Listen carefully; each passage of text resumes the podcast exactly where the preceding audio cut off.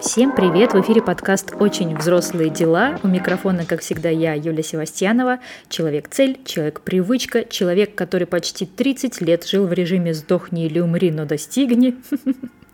Узнали себя? Если узнали, то этот выпуск реально для вас. И э, сегодня мы поговорим о целях и привычках, но уже немножко в другом контексте. Рассмотрим их с точки зрения работы нашего мозга. И у нас в гостях сегодня тренер по нейроинтеграции Мария Мигаль. Маш, привет! Привет, привет! Спасибо, что пригласила. А, очень интересное направление нейроинтеграции. Честно говоря, когда я впервые услышала о нем, у меня сразу такое предубеждение возникло, что это что-то, знаешь, эзотерическое, астрология, нейрографика, нейроинтеграция встала у меня в один ряд. Как часто ты сталкиваешься с таким предубеждением? Расскажи вообще, что такое нейроинтеграция и почему это вот, а, откровенно говоря, далеко от эзотерики? А, ну, специалистов по нейроинтеграции около 200 человек в мире. А это Ого. те люди, которые знают, как работает ваш мозг, как быстро выстраивать новые нейронные связи, чтобы вы жили легче, спокойнее и продуктивнее. Вообще, на самом деле, я часто сталкиваюсь с похожими возражениями, в чем только меня не обвиняли, скажем так, и в эзотерике, и в НЛП, а, и в нейросетях. Мне как-то написал мужчина и спросил, это вот то, что чат GPT, это ведь туда, да? Но нет, я никуда к этим направлениям не отношусь.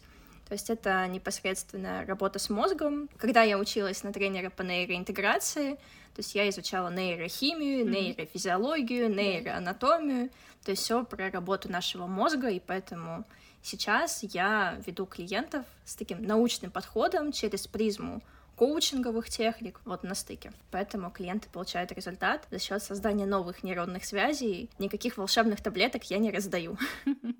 Слушай, а где вообще учится нейроинтеграции? Это какое-то, какие-то курсы или ты работала в полях? Вообще, как этому учиться? Это лекция или есть какая-то и лекционная, и практическая часть? Это просто очень интересно понять именно э, методологию. А, ну, я училась суммарно около года. То есть первые три месяца я mm. работала в нейроинтеграции как клиент, после которой я, собственно, и решила, что я хочу заниматься нейроинтеграцией. А потом было обучение в Институте нейроинтеграции, он так и называется, он находится а, в Калифорнии. При этом mm. ну, русскоязычные основатели, там Катерина Ленгольд в частности, автор нескольких популярных книг а, и своих курсов. Обучение шло где-то месяцев тоже 6-7. А, оно состояло из разных блоков и лекционная часть про мозг человека, и лекционная часть по коучинговым техникам, то есть там было преподаватели на аккредитованный коуч. Параллельно там было много практики, то есть это работа и в тройках, когда вы друг на друге отрабатываете навыки. Э, индивидуальная супервизия, э, это и мастер-майнды, это и демонстрационные сессии, это непосредственно практика, то есть чтобы получить э, диплом по нейроинтеграции, там нужно и экзамен защитить, и кейсы. Ну, в общем, каждую неделю у нас был такой активный набор и теории, и практики, и местами это занимало где-то 15-20 часов в неделю на обучение. Ого, это много, на самом деле, для онлайн-образования. Это довольно-таки большой объем ресурсозатрат каких-то. А ты упомянула, что ты пришла как клиент сначала. А почему? Что тебя привело? Вот, э, как обычно, знаешь, люди учатся на психологов, когда сами прошли через терапию, и вот они такие, все, я хочу помогать, хочу быть психологом. У тебя вот что-то подобное, да, случился инсайт, что э, ты тоже можешь войти в эту помогающую профессию? А, да, то есть долгое время я работала как продюсер, я 4 года в этой сфере, и у меня жизнь была выстроена такими циклами. Очень много пошу, активно работаю, стрессую и переживаю, но где-то полгода без выходных мне хватает, и потом я лежу в выгорании. Потом снова я работаю, снова выгораю, и я заметила, что со временем у меня все меньше вот этого активного периода в жизни, и все больше я лежу, восстанавливаюсь. Я поняла, что динамика это очень сильно негативная, и как бы начала искать способы, как мне из этого состояния выйти. То есть я работала и с психологом, и с коучем, и вот тогда появились первые курсы вот по нейроинтеграции именно для себя. И это тот инструмент, который меня вытащил из этого состояния. То есть я больше не проваливалась в эти эмоциональные качели. Я увидела, как быстро и классно это работает. И, собственно, решила, что хочу стать тренером. Первый поток меня не взяли. Ого, еще, еще какой-то там кастинг, да? Конечно, там всего 100 человек брали, вот, я там не прошла по критериям. Поэтому я еще раз прошла на программу на три месяца как клиент. И уже там, выполнив все задания, пройдя все необходимые mm-hmm. условия, собеседование, я начала учиться на тренера. Офигеть. То есть мало того, что ты идешь учиться за свои деньги, тебе еще могут не отобрать. Это очень так серьезный какой-то подход. А вот у нас с тобой была диагностика, когда мы познакомились с тобой, и, собственно, поэтому решили записать подкаст. И первая же твоя фраза стала для меня таким достаточно ярким инсайтом, когда ты сказала, а почему ты все усложняешь? То есть все, что я тебе описала, чем я занимаюсь по жизни, все выглядит реально как какая-то очень долгосрочная ноша, и все мои желания, они где-то там вдалеке, в конце, и вот к ним, к ним такой извилистый очень путь мной простроен. Почему люди вообще склонны усложнять, вот с точки зрения мозга? Может, ты выделить какие-то, не знаю, общие причины? Может, мы так саботируем какие-то свои желания, и поэтому выстраиваем какой-то супер извилистый путь? Или что-то другое здесь? А ну, вот по моему опыту, по опыту моих клиентов, то есть усложнение — это чаще всего а, стыд за отдых, то есть человек не умеет отдыхать, вот эти вот убеждения в духе лучший отдых — это смена деятельности. О, да. То есть мы постоянно что-то делаем, вот эта вот имитация бурной деятельности, то есть она не приводит нас к результату, но мы чувствуем себя, ну, достаточно неплохо, но я же делаю, я тут стараюсь, вот это чувство героизма, я же пашу, я тут вот вообще, у меня 10 тысяч проектов, страдаю, вот это тоже такие эмоциональные качели. Это может быть еще связано с тем, что человек не вывозит время наедине с собой. Ему нужно постоянно заполнять пространство делами, сериалами, музыкой на фоне, потому что остаться наедине ему тяжело и тревожно. Это могут быть какие-то негативные установки вполне. А чтобы заработать много, нужно много работы. Там деньги достаются тяжелым трудом, и вот это вся тоже история. Ну и чаще всего, вот у меня сейчас как раз две клиентки в работе с запросом на облегчение жизни, скажем так. И вот раньше у них действительно вот весь график был забит, ну, то есть какими-то либо рабочими делами, либо такой имитацией бурной деятельности, потому что у них не было альтернатив. И вот сейчас мы с ними простраиваем как раз те самые альтернативы, а в том числе по отдыху. Mm-hmm. Вот у меня сейчас одна клиентка, она живет на Кипре, и мы с ней прям учились отдыхать, учимся. И вот когда она поняла, что она освобождает время на неделе там, от работы, от проектов, чтобы поехать там, на какой-то красивый пляж, ой, а мне от, от как-то легче стало отказываться и быстрее делать начала, потому что мозг понимает, что нам надо быстро сделать mm-hmm. какую-то задачу, потому что нас ждет что-то очень-очень интересное, когда мы ее закончим. И поэтому это тоже может быть одной из таких причин. То есть ты такой расставляешь такие дофаминовые штучки, да, для мозга, чтобы вот он помнил о том, что он получит награду, если выполнит быстрее какое-то важное дело, да? Но мы именно работаем не в концепции вот награды, да, здесь и сейчас. Наша mm-hmm. задача прямо выстроить с ними такую систему планирования, в которой будет и время на эффективную работу, и на качественный отдых, и там на время для себя, и на время на семью. И в целом за счет этого человек, ну, системно начинает жить лучше и чувствовать себя тоже лучше. Ты упомянула, что кли... вы учитесь э, с клиенткой достигать чего-то в легкости, да, жить в легкости это вообще возможно? Для меня это звучит как какая-то сказка. Вот у меня есть цель, и я такая легко, легкой походкой, да, достигаю ее. Почему так сложно поверить в эту легкость вообще? Почему мы так склонны преодолевать что-то? мне кажется всегда, что любая цель — это преодоление. Типа, мне нужно вставать на час раньше, и это для меня вот испытание, я буду себя заставлять, преодолевать. Можно ли вообще чего-то добиться в легкости? Да, конечно. Ну, то есть ты любой цели достигаешь либо мотивации от чего-то страшного, плохого, либо к чему-то легкому, приятному и позитивному. И тут еще важно смотреть, что цели в легкости это ведь не про то, что ты вообще ничего не делаешь, лежишь на диване, и все само собой каким-то образом волшебным происходит. Mm-hmm. То есть работа в легкости это работа про это системный подход. То есть когда мы понимаем, что нас действительно ведет к результату какие-то ключевые действия, а все неважное мы либо не делаем, либо делегируем, вот, и за счет этого мы становимся ну, такими более продуктивными. Угу. Как вообще ставить цели и как убедить свой мозг э, их достигать? Можем ли мы вообще заставить мозг что-то сделать? Или мы можем как-то его обмануть? А, но на самом деле обмануть мозг нельзя. Чёрт. Ну, то есть это... Ну, вот эта вот вся история с аффирмацией, когда ты стоишь такая перед зеркалом, да, я самая красивая, я, я самая богатая, я умная.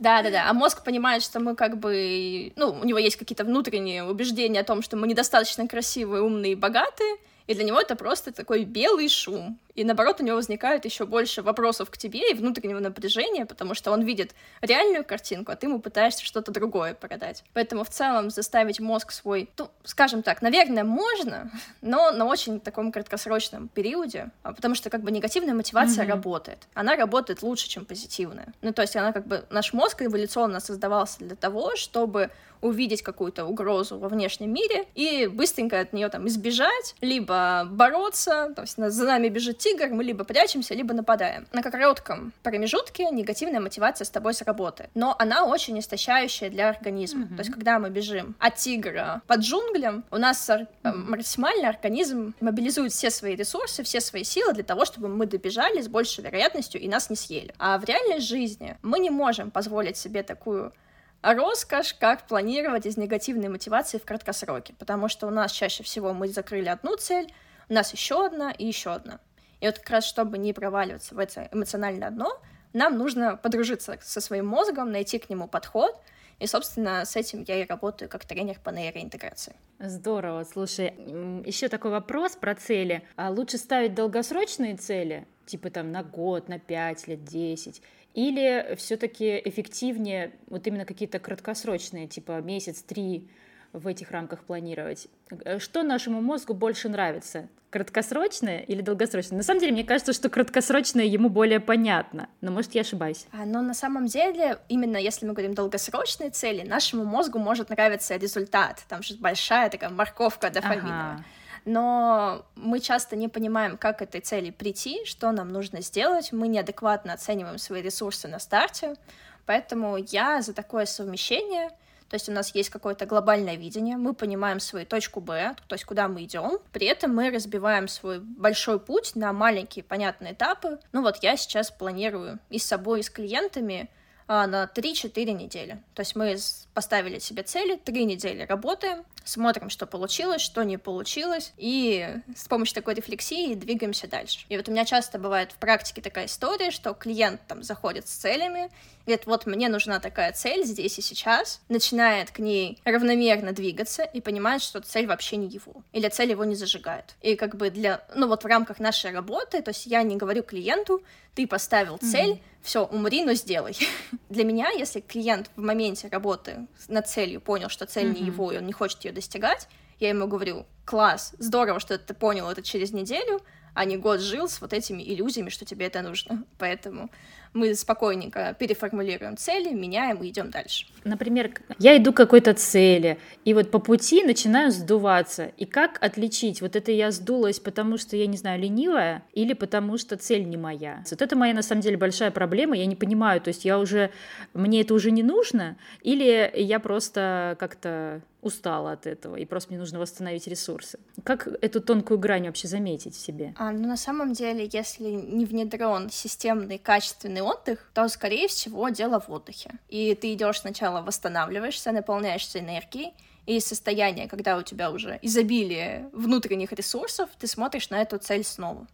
Потому что бывает ситуация, что действительно цель твоя, mm-hmm. но у тебя просто уже сил нет для того, чтобы до нее доползти а мозгу не очень приятно признавать этот факт, и он начинает искать причины и оправдания вовне, что это там, наверное, навязанная цель, и не нужно мне туда идти, и вообще вот там не у всех получается, и начинаете подкидывать, в общем, примеры, у кого не получилось. Да, миллион отговорок, оправданий.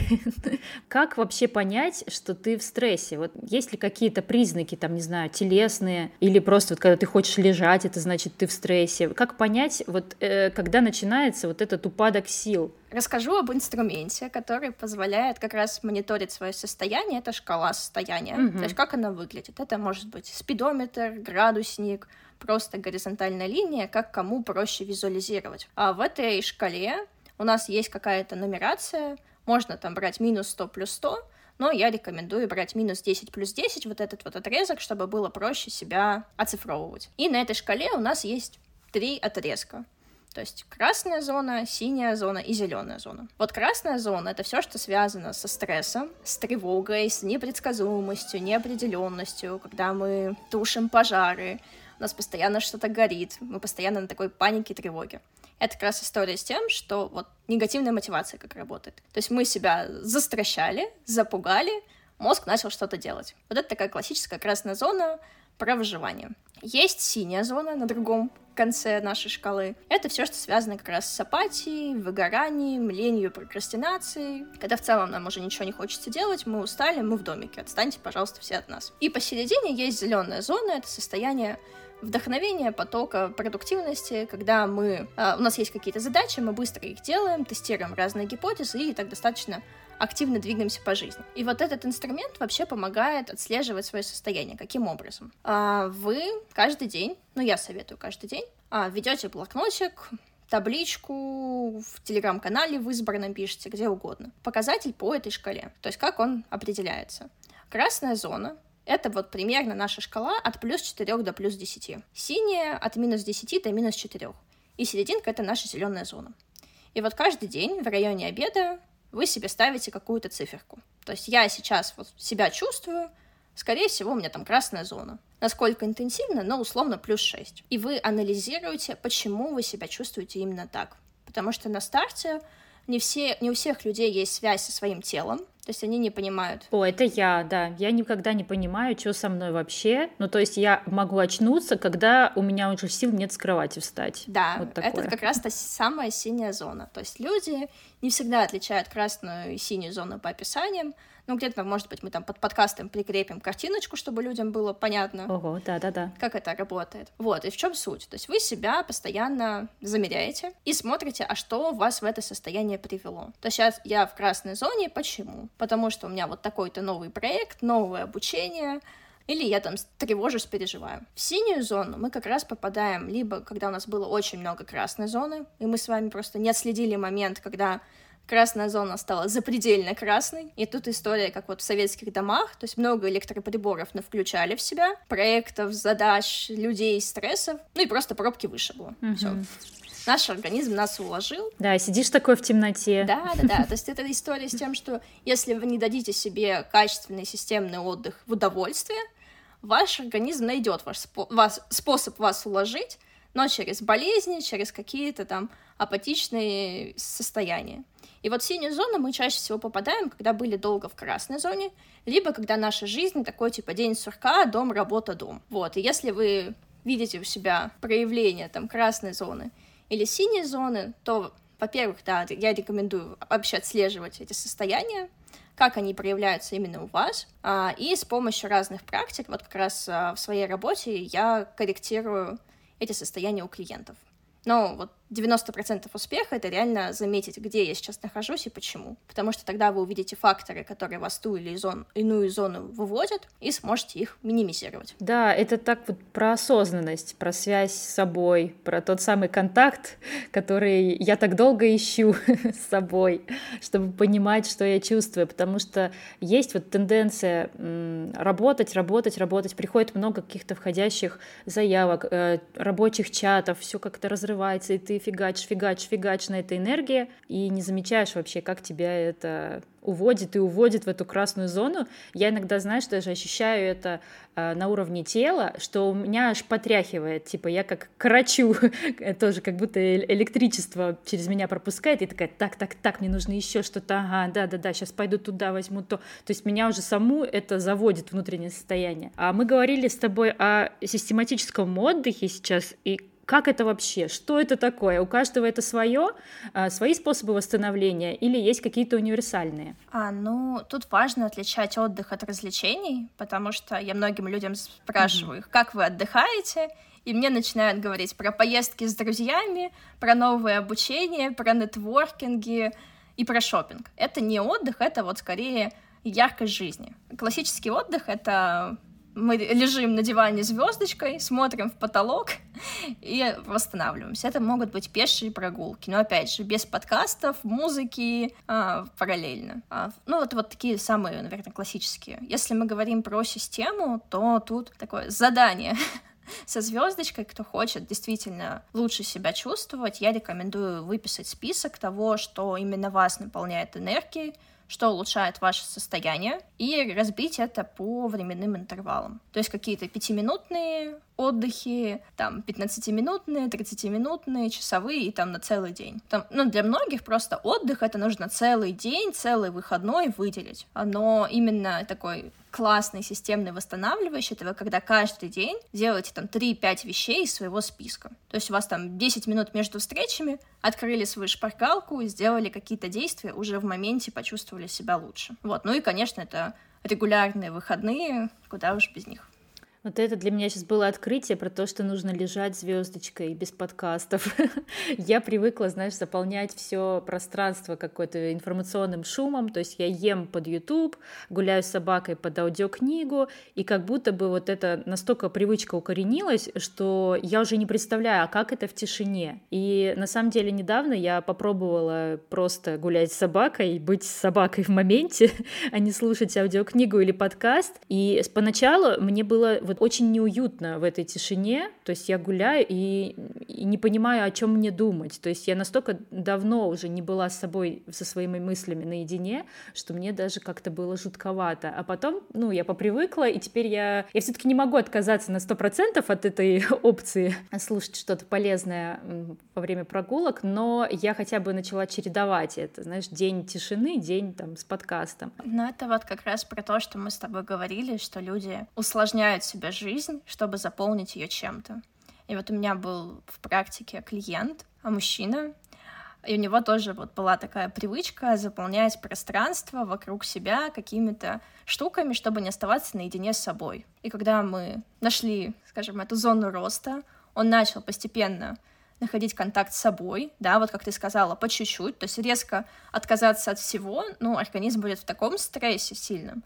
Ну, это как история с похудением, mm-hmm. что я с понедельника худею, все, минус мучное, сладкое, соленое, там 10 тысяч шагов хожу, тренажерку каждый день, ну, конечно, ты ты через 2-3 дня просто скажешь, все, спасибо, я наигралась в эту историю. Mm-hmm. И вот у меня этот был мужчина, мы тоже с ним разбирали вот это неумение оставаться наедине с самим собой, и вот спустя, ну там, несколько недель нашей с ним работы, он понял, что он находится в отношениях, которые его не удовлетворяют, не удовлетворяет его достаточно давно, и рядом с ним был человек, который вот заменял ну, какой-то фоновый шум. И вот как раз он вышел из тех отношений, и сейчас строят гармоничные отношения с тем человеком, который совпадает с ним по ценностям, но он долгое время вот не мог заметить а, вот этих вот противоречий с прошлым партнером. Вот так вот человек пришел, казалось бы, мозг свой изучать, да, а получил совет по отношениям, ну не совет, а открытие, да, по отношениям своим. Как же это все связано, да? Ну на самом деле, да, у меня очень многие клиенты приходят с запросом на состояние, потому что они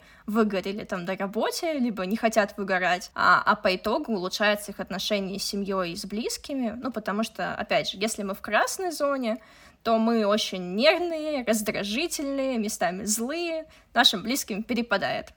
Если мы в синей зоне, у нас нет силы и энергии, мы не можем качественно проводить время с другими людьми, там, ходить на какие-нибудь встречи, устраивать красивые свидания, и тоже отношения с людьми наши портятся. Вот, а когда мы с людьми приучаемся быть в зеленой зоне, а можно жить примерно 80-90% именно в этом состоянии потока вдохновения, продуктивности, то и отношения с другими людьми меняются, и деньги становятся легче зарабатывать, и много чего еще таких приятных побочных эффектов.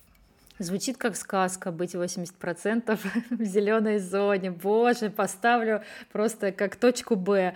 А, смотри, а какие вообще техники ты используешь? Это а, какие-то медитации или какие-то упражнения, там нужно письменно что-то делать людям. И как ты понимаешь, какие конкретно с этим человеком будут работать техники? Потому что я, например, человек, который вот на которого медитации не особо как-то воздействуют. То есть мне становится скучно, я быстро теряю теряю суть, то есть нить повествования, мне начинают какие-то свои мысли приходить. Как ты понимаешь, что использовать? Или ты тестируешь разные и смотришь, что лучше работает с каждым конкретным клиентом? Ну, у меня в наборе есть разные практики, я что считала около 100 штук. Ого. То есть у меня, mm-hmm. у меня дыхательный, медитативный, там письменный, когнитивный, их очень много разных. А как я понимаю, что подойдет конкретному человеку?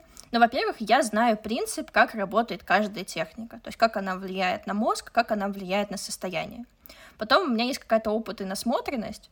Ну, то есть редко ко мне приходят люди прям с такими эксклюзивными запросами, которых никогда не было. То есть чаще всего это повторяющиеся истории про состояние, опять же, про планирование, истории, которые я лично сама переживала в прошлом, и я понимаю, что в тот период времени мне помогало. Вот. Ну и в-третьих, это, конечно, эксперименты. То есть я предлагаю человеку разные техники, и он мне дает обратную связь. То есть, не знаю, медитация со мной не работает, но я ему подбираю какие-то альтернативные практики. Вот, ну и тут, да, я опираюсь все-таки на желание человека, то есть он говорит, вот мне понравилась дыхательная практика, я бы еще хотел. Я такая, вот тебе еще там три штуки, экспериментируй. То есть наша задача найти те техники, которые будут нравиться человеку и которые будут с ним работать. Каких-то универсальных методов ну, не существует. То есть надо применять это все к себе.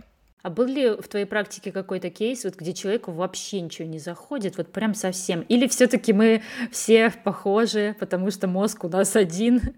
одинаковые? А, ну, скажем так, первый раз говорю об этом, эксклюзивный контент. А у меня были... А. Но у меня были клиенты, с которыми мы не дошли на конца программы. То есть я, ну, человек игнорировал все там уроки, созвоны, практики. Ну, то есть как бы он доплатил программу, он зашел с намерением, он зашел с запросом, которым я могу ему помочь, но он ничего не сделал для того, чтобы этот запрос решить. Я как бы один раз подсветила этот момент, второй раз подсветила и сказала, что извините, но как бы я работать не вижу смысла даль... ну, в дальнейшем, потому что а, просто купить программу недостаточно. То есть у меня же не курс, не какой-то просто лекционный материал, где ты посмотрел и все сразу просветлился на миллиард процентов. Я все-таки работаю с людьми пока еще только в индивидуальном формате, и вот самые классные трансформации, ну, то есть мы выстраиваем нейронные связи. Это достаточно длительный процесс. И я с клиентами реально на связи каждый день. Но как бы если человек не хочет делать, как бы самая классная технология, она не сработает. Да, Слушай, это очень интересно. Мне интересно, почему люди отказываются. Может, они, знаешь, опять-таки сталкиваются с каким-то сопротивлением, типа, ой, это все фигня, как это может мне помочь, какое-то предубеждение есть, да, и просто они не могут проговорить это, да, и сливаются с пути с выбранного. Это грустно, на самом деле, когда человек не может, знаешь, выразить свои эмоции там, знаешь, была история не совсем с сопротивлением. То есть, если у человека есть сопротивление, я примерно понимаю, в mm-hmm. какие моменты оно может быть, как специалист я могу ему помочь. Но если человек просто уходит в такую э, бессознанку, в игнор, не отвечает на твои сообщения, ну, тут как бы уже ну, да. ничего не, пом- ну, не поможешь. Можем ли мы поговорить про привычки? Вообще э, наш мозг склонен какие-то привычки новые приобретать или нужно какие-то тоже хитрости подключать? Можно ли новую привычку за 21 день, вот как есть такое расхожее мнение, да, что 21 день и привычка прочно вошла в твою жизнь навсегда. Правда ли это? Или наш мозг все-таки более сложное создание и нужно как-то хитрить с ним? Но на самом деле наш мозг любит привычки потому что он стремится автоматизировать максимальное количество действий, чтобы не вовлекаться, чтобы не постоянно не принимать какие-то решения. То есть очень многие действия мы и так автоматизировали в своей жизни, просто мы это не замечаем. То есть мы встали утром, мы уже идем в ванную, и неважно, в темноте мы на автомате найдем свою зубную щетку, зубную пасту и почистим зубы. У многих людей бывает история, что они настолько там на автомате все делают, что они потом сидят и думают, а я дверь закрыл входную, я утюг выключил. Ой, это я. То есть у мозга есть какая-то последовательность действий, он ее автоматизировал, и ты даже просто не всегда сознательно можешь ее отследить. Поэтому привычки наш мозг любит. За 21 один день они, к сожалению, не внедряются, или внедряются не всегда. То есть некоторые привычки могут внедряться до полугода, но мы можем об облегчить, да, для мозга этот самый процесс, выстроив алгоритм. То есть чем четче алгоритм вашей привычки, ну то есть если вы решили делать утром зарядку, а создайте себе прямо вот как роботу какой-то сценарий. То есть какие упражнения я делаю, а, в каком месте своей квартиры, там, не знаю, под какую мелодию мне это приятно будет делать, и там на старте 2-3 минуты. Вот, если так, такими алгоритмами двигаться, то, в принципе, за месяц вы можете ну, несколько привычек в жизнь внедрить. То есть, получается, боже мой, полгода, месяц на целую привычку. Мне так было приятно думать про 21 день этот мистический. А можно ли вообще на, чисто на самодисциплине заставить себя внедрить эту привычку? Например, решить, все, я бегаю по утрам, и прям заставлять себя и фигачить? Или в какой-то момент все равно непременно будет э, какой-то провал, когда ты скажешь, да ну нахрен это, этот бег, никогда больше туда не побегу? А, ну смотри, тут важно понимать, что мы имеем в виду под самодисциплиной. То есть если для нас самодисциплина — это насилие, преодоление себя, борьба и страдания, то нет, ты не вывезешь. То есть это тоже самая история, как с негативной мотивацией, надолго тебя не хватит. Если мы говорим про самодисциплину, это как я выбираю жить свою лучшую жизнь, я понимаю, что это там шаг сделает мою жизнь лучше, эффективнее и продуктивнее, то тебе будет легче внедрять эту привычку. То есть за 21 день ты не внедришь ее настолько, чтобы она была у тебя прям на совсем автомате, как там чистка зубов. Ну, сколько там мы внедряли привычку чистки зубов? Ну, несколько лет. Да. Там то же самое закрытие дверей. Ну, то есть ты постоянно это делаешь, там, каждый день по несколько раз. А вот если история с бегом, тут стоит просто вот начать с этих самых маленьких шагов и просто с собой договориться, что, ну, я вот выйду на улицу в кроссовках и беговой форме. Все. А дальше, если у меня будет настроение, я там сделаю один кружочек, потом один кружочек тебе уже в целом легко вокруг дома делать, ты добавляешь полтора, два, и со временем ты приходишь там, к какому-то идеальному будущему, где ты каждый день бегаешь по полчаса. Но начать вот надо с таких маленьких шагов, чтобы организм твой не стрессовал. Угу. Слушай, я буквально сегодня утром посмотрела видео, почему наши привычки не закрепляются навсегда. И там женщина-исследователь рассказывала, что в компании Google они проводили тестирование на, на 2500 человек, Э, сотрудников Гугла и предложили им э, денежный бонус за то, что они будут ходить э, в, спорт, в спортзал, который в Гугле расположен. И одной группе людей предложили этот бонус за то, что они в конкретные два часа посещают зал, а другой группе предложили этот, этот же бонус за э, любое время в течение рабочего дня. И поначалу вот я остановила видео и говорю, хм, наверное, эффективнее будет группа, которой ограничили время, типа там с 12 до 2 они должны сходить в зал. Но оказалось наоборот, то есть чем больше вариативность была у людей, тем чаще они ходили, то есть они себя не заставляли, так, у меня есть вот эти два часа, и я пойду в зал, а у них был целый день, и они ходили больше, и поэтому, соответственно, получили эти, ну, больше бонусов. И для меня это было тоже такой инсайт. То есть наш мозг не любит вот эти Э, правила определенные, типа, все, я фигачу прямо сейчас, вот конкретно в 9.00 я иду бегать 5 кругов по стадиону, вот, и то, что ты сейчас сказала, это только подтвердило вот это исследование о том, что у нас есть как бы много вариантов, да, выполнения и внедрения этой привычки, то есть выйти просто так в форме, пробежать один круг, это тоже же про это, да, что нашему мозгу дать какое-то пространство вообще, а не заставлять его. Но тут смотри, я бы все-таки разделила. То есть есть история с напряжением, когда вот тебе особо непонятно, зачем эту привычку внедрять, ты делаешь ее через надо, потому что так делают все. И вот эта история с такой внешней мотивацией, ну вот как деньги, да, в Google. То есть тебе в зал там, может быть, пока и не откликается идея ходить, но тебя там заставил руководитель, тебе да, обещали дать премию. И ты такое делаешь. Но тут важно понимать, что, скорее всего, после того, как эксперимент закончился, люди перестали ходить в спортзал так часто, как они делали в момент этого челленджа.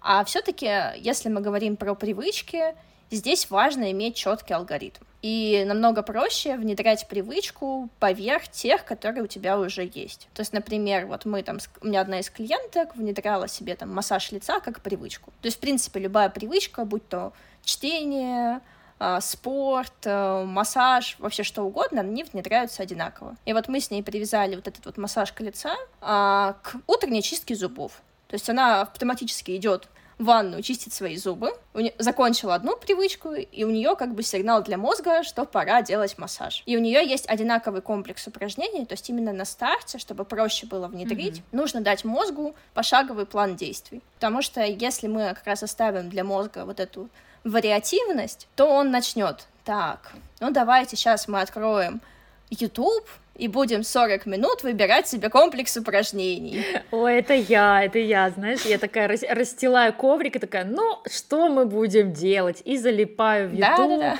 И именно чтобы внедрить эту привычку, вот на старте ты прямо себе делаешь четкий алгоритм. Если это массаж лица, то чем именно, да, с каким кремом, в какими движениями я его делаю. Если это чтение, я хочу внедрить привычку чтения, то я нахожу себе конкретную книжку, выбираю себе заранее, что я буду читать. Если я хочу бегать там по утрам, я с вечера приготовила себе а, красивую, приятную форму, в которой мне захочется просто выйти на улицу. И дальше ты себя ограничиваешь там двумя минутами. Ну, две-пять, окей. То есть э, не сразу 15 минут в день я начинаю бегать. Я бегаю две минуты. Если у меня есть настроение, я бегаю три минуты. Если нет, вот две минуты, а мы делаем какие-то упражнения. Это просто как раз такая еще защита нашего мозга. То есть э, всегда найти оправдание, почему у меня нет 15 минут на бег, проще, чем когда у тебя там три упражнения и три приседания. То есть твой, твой мозг потратит больше энергии на то, чтобы придумать, почему ты сейчас не можешь там две минуты сделать йогу, а чем ты просто возьмешь уже и сделаешь. И мозг такой, ну ладно, сделаем и на следующий день он выбирает это сделать. И когда ты так будешь делать, то со временем у тебя уйдет вообще, в принципе, какое-то сопротивление, и твоя рука утром потянется к коврику. Хотелось бы, чтобы моя рука тянулась к коврику, а не к какой-нибудь печеньке. Попробую я внедрить хотя бы вот эти две минуты, потому что я каждый раз думаю масштабно, знаешь, типа, если заниматься, то целый час. И поэтому это все вот так вот mm-hmm. выглядит тяжеловесно как-то в моей голове, и трудно к этому подступиться. И каждый раз я такая, ой, а уже час это нет, уже спать пора скоро, ну все, вот час это полного нет. И нет, чтобы позаниматься там 5-10 минут, нет, я вот жду именно вот этот э, золотой час в дне, чтобы, чтобы расстелить этот коврик несчастный. А тебе самой удалось внедрить какие-то привычки? Да, конечно, я внедряю себе периодически разные привычки. Но тут важно понимать, что привычки мы внедряем не для того, чтобы получить результат здесь и сейчас. То есть мы понимаем, что, окей, мне нужна привычка, не знаю, бегать по утрам, чтобы мое тело было подтянутым. Но мы все прекрасно понимаем, что две минуты бега никак не отразятся на твоей фигуре. Но зато за год ты пробегаешь там условно 700 там mm-hmm. с лишним минут, а это уже прям ощутимо много для нашего организма. Плюс мы постепенно будем усложнять, и ты будешь да, достигать большего результата. Я на нейроинтеграции методом привычек худела прошлым летом. И вполне успешно там за несколько месяцев скинула килограммов 8 или 9. Ну, слушай, это круто. И без вот этого преодоления, да, так, я ничего не ем, я занимаюсь каждый день, и вот это все. Да, я просто поняла для себя ключевые действия, которые там меня приведут к э, цели там похудения. То есть для меня это было отслеживание калорий, и для меня это было, ну, физическая активность. В моем случае я просто ходила пешком. И я также постепенно а, там, сначала там просто на 5 минут там условно вышла, потом постепенно на 10, 15, 20. То есть я каждый день ходила пешком, и я просто без какой-то критики и негативной оценки ввела приложение, где записывала после каждой еды, что я там съела, условно говоря. Ну, и то есть мне это было важно для просто понимания того, что с моим организмом происходит, получает ли он все необходимые для него вещества. Вот. И за счет того, что у меня постепенно росла физическая активность без надрыва и стресса, и за счет коррекции питания я тогда скинула ну, достаточно много. Пока мы с тобой говорили об этом, мне пришло уведомление на телефон. Проверьте свое кольцо активности. Еще 280 килокалорий, и вы у цели. Ну, это как раз та самая мотивация. Наверное, это знак. Слушай, а вот если говорить тоже о тебе, удалось ли тебе привести себя в то самое а, состояние потока, когда ты 80% своей, своего вообще времени, своей жизни находишься в этой зеленой зоне, желанной всеми? И как это вообще ощущается? Какие результаты тебе это принесло? Ну вот здесь вот тоже важно понимать, что история с состоянием это вот мы тратим, там, не знаю, условно месяц, инвестируем в то, чтобы понять эту концепцию, да, со шкалой состояния, постоянно применяем практики, то есть во время обучения, и в какой-то момент это реально у тебя автоматизируется. И, возможно, ну, то в рамках месяца, конечно, у меня клиенты получают результат, даже в рамках первой недели, но самые такие классные трансформации, они где-то на рубеже полугода-года. То есть вот если говорить про меня, вот у меня был такой кейс с больничкой. Меня увезли на скорой, в больницу, ну, в общем, там была экстренная госпитализация, скажем так. Ну, то есть, в принципе, со мной всю жизнь был страх врачей. Страх уколов, страх капельниц, скорых, то есть меня никогда в этого в жизни не было, и меня это пугало просто до трясучки. То есть я как только подумала об этом, я уже в красной зоне. То есть я так зуб мудрости удаления прокрастинировала полгода, потому что мне было страшно, что что-то там залезет в мою челюсть, Ну, реально, это меня реально... Ну, вот я прям сидела, у меня три слова, как чухахуа. И вот когда у меня зимой случился, скажем, мой самый страшный кошмар. Даже это было страшнее, чем мой самый страшный кошмар в моих фантазиях. А, если бы мне сказали об этом год назад, я не знаю, я бы была на состоянии плюс 100, и все, у меня была бы истерика.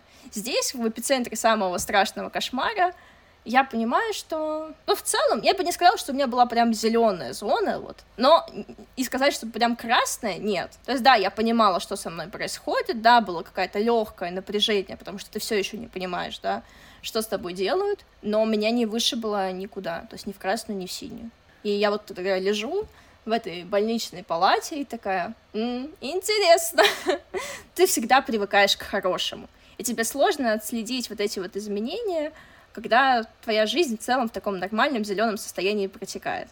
Но когда случается что-то сверх твоей зоны комфорта, и ты ну, видишь, как ты по-другому реагируешь на те же самые ситуации, ну, у тебя, да, такая гордость за себя, что все это было не зря. Но я пришла сюда из своих болей, из своих потребностей. То есть, когда я, я пошла учиться не потому, что это трендово, что, не знаю, это принесет мне очень много денег. Я деньги не отрицаю, я их люблю, и все в порядке с самоценностью, но а, я просто увидела, что этот метод, как быстро и как классно он сработал со мной, а вокруг меня всегда было очень много таких достигаторов, перфекционистов, а, где жизнь борьба, и я такая, о, а можно же по-другому.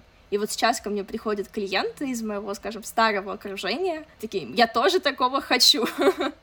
И вот для моих знакомых из вот такого личного окружения я реально такой кейс этого метода. То есть они не знают, что такое нейроинтеграция. Я не понял, что я купил, я не знаю, что такое нейроинтеграция. Да, да, я типа, я вижу, как это сработало на тебе, я там посмотрел кейсы там, но давайте попробуем.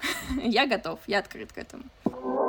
Слушай, я еще в твоем телеграм-канале прочитала о том, что у тебя родители тоже пошли учиться на психологов, да, в помогающую профессию.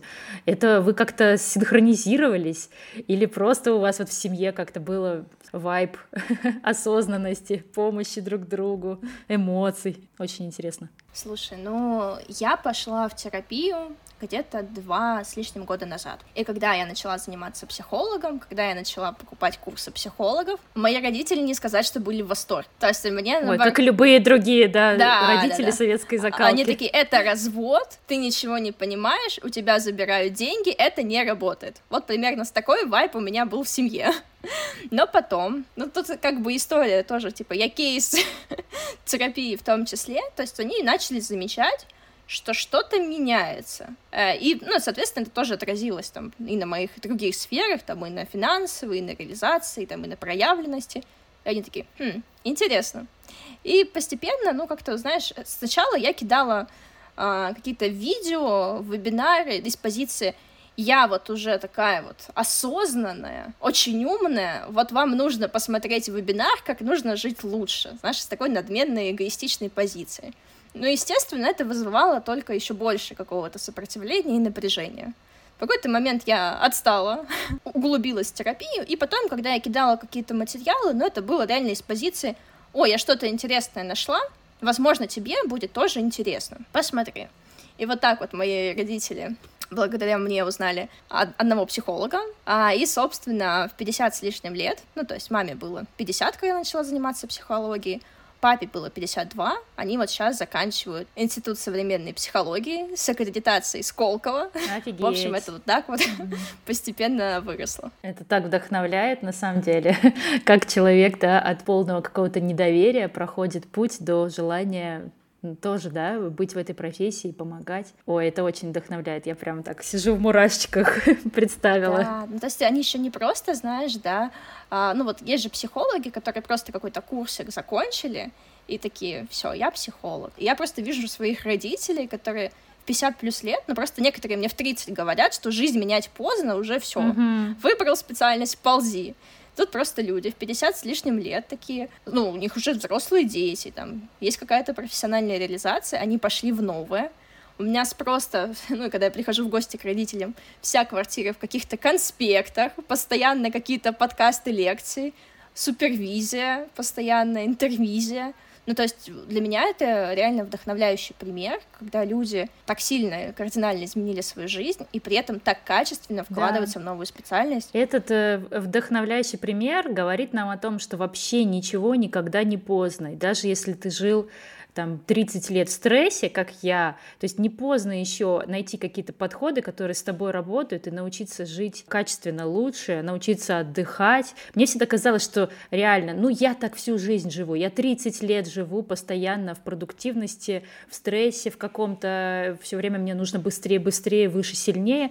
На самом деле не поздно научиться лежать звездочкой и смотреть в потолок. Вот, никогда не поздно попробовать новые техники, обратиться к новым каким-то методам, даже если ты них не знаешь, даже если тебе кажется, что это эзотерика, как мне казалось. Почему меня зацепила нейроинтеграция в частности? То есть я, когда же пришла, а я была максимально неорганизованным человеком. То есть я была такой человек-хаос, человек-пожар, и мне казалось, что это норма. Что вот я так 20 лет живу, я получила какие-то там свои результаты, mm-hmm. там и в деньгах, и в кейсах, и мне казалось, ну все, я просто такой человек. То есть есть люди а, организованные, а есть я, я такой творческий поток, порыв и вдохновение. Поэтому я все делала там в последний момент, когда там горят дедлайны, постоянно тушишь дедлайны. И мне просто казалось, что типа вот самодисциплина — это навык, с которым, ну вот прям либо рождаешься, либо ты такой с детства, либо, ну, никогда у тебя этого не будет. И вот как раз, когда я начала заниматься нейроинтеграцией, в мою жизнь вошла самодисциплина. Но не с вот этой позиции насилия над собой и преодоления, а вот когда ты реально выбрал какое-то решение, и ты ему следуешь. И это тоже так сильно изменило мою жизнь. Но вот что касается вот моих клиентов, у меня, наверное, средний возраст девушек, которые ко мне заходят, это, ну, 35-37 лет. Ко мне приходят и молодые, ну, там, 18-19 лет, и те, кому за 45 лет, то есть все получают э, изменения, за которыми идут. Чисто анатомически после 25 лет проще работать с людьми, потому что у них уже мозг ну, относительно сформировался. То есть у детей, там, особенно в возрасте до 6-7 лет, почему у нас там все детские травмы? Мозг как пластилин. То есть что-то сказали, все, ты мгновенно впитал в себя как губка, и потом это еще там 30 лет тебя тащишь, пока до психолога не добрался. А вот когда у тебя такой сформировавшийся мозг, мы уже понимаем, да, твои текущие стратегии, и мы можем с тобой простроить новые и сделать это осознанно, и ты получишь свой результат. А заходите в Машин телеграм-канал, я оставлю ссылку в описании, потому что я туда зашла впервые, когда с Машей познакомилась и залипла, и на подкасты, и на твои посты очень все откликается, во всем я узнаю себя. Э, действительно, очень много людей вот с одной и той же проблемой, а, непонимание себя, непонимание, да, не, не имение контакта с собой. С этими запросами люди идут к тебе и находят ответы. Это очень здорово. Я всем советую погрузиться, почитать, и, может быть, вы все-таки решитесь э, пойти в новый метод, который работает. Спасибо большое, Маша, за эту беседу. Очень меня прям вдохновило все, очень интересно. Э, ставьте лайки, огонечки, звездочки во всех приложениях, на которых вы слушаете этот подкаст. И переходите, читайте Машу. Маша, пока-пока. Да, спасибо, что пригласила. Буду рада помочь. Пока-пока.